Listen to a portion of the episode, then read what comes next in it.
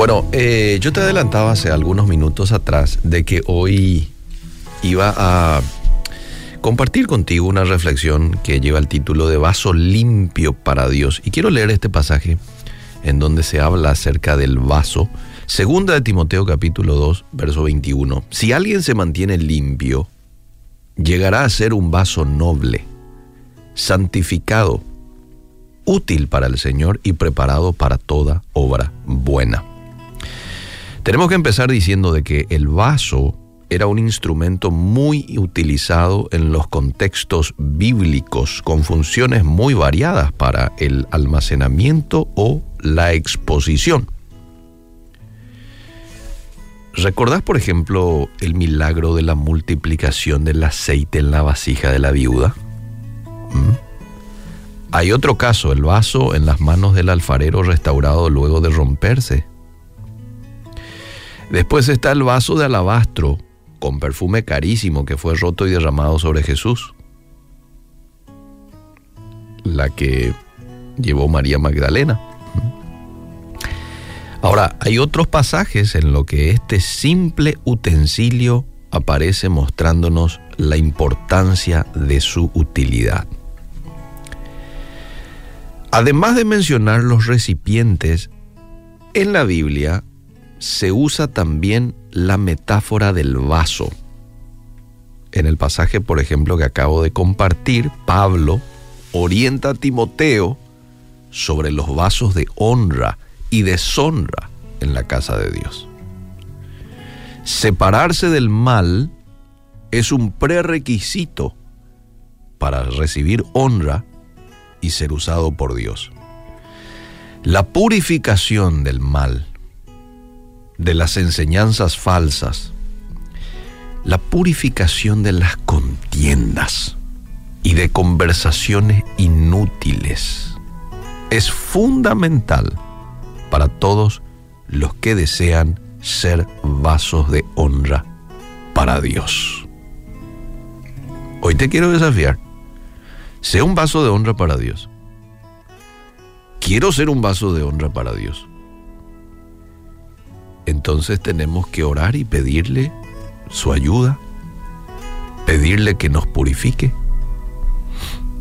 Señor, quita cualquier cosa que te pueda estar obstruyendo el libre fluir de tu Espíritu Santo en mi vida, en mi corazón, en mi mente. Moldea mi carácter, moldea mi personalidad tal como el alfarero moldea al barro. ¿Mm? Si es necesario despojarnos de contenidos perjudiciales que no edifican y despojémonos. Evitar los chismes, evitar las riñas, las discusiones innecesarias. Si vos te das cuenta que estás en un grupo de WhatsApp, por ejemplo, que no te está haciendo de edificación, porque están enviando cosas, ¿verdad? Que no agradan a Dios. Entonces salí, salí de ese chat. No importa que sean tus amigos, tus ex compañeros de colegio, ahí están enviando contenido que están evitando que seas un hombre o una mujer íntegro íntegra. ¿Mm? Ahí están enviando contenido que están incentivando a hacer lo malo. Entonces salí y llenate de la palabra de Dios. Solo así darás honra al Señor y serás honrado por Él.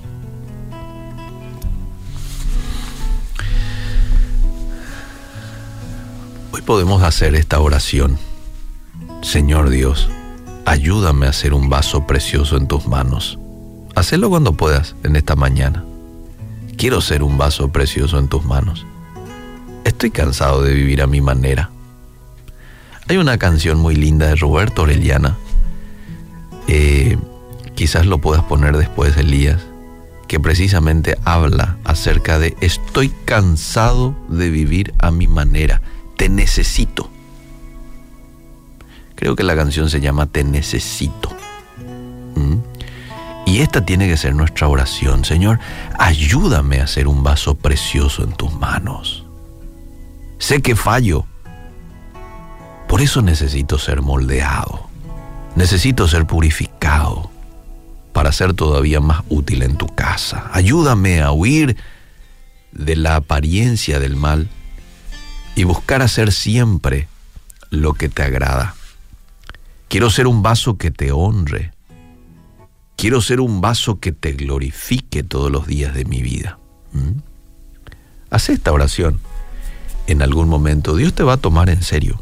Dios te va a tomar en serio y va a empezar a trabajar con tu vida. Ayer le decía a Dios, Señor, trabaja con mi corazón. Y, y bueno, soy consciente de lo que a veces incluye hacer una oración como esa, ¿verdad? Porque a veces el Señor va a enviar situaciones difíciles a tu vida, situaciones que van a estar desarrollando tu paciencia, tu dependencia de Él. Pero sabes qué, ahí está moldeando tu vida, está moldeando tu carácter, tu personalidad, te está haciendo un hombre, una mujer más prudente, más dependiente de Él. Entonces, aprovechemos, ¿sí? Todos los procesos, aprovechemos todas las situaciones, las pruebas que Dios envía a veces a nuestras vidas porque nos está haciendo vasos más limpios, vasos de honra. Gracias Señor por tu palabra en esta mañana y te pedimos que trabajes con nosotros, con nuestras vidas. En el nombre de Jesús. Amén.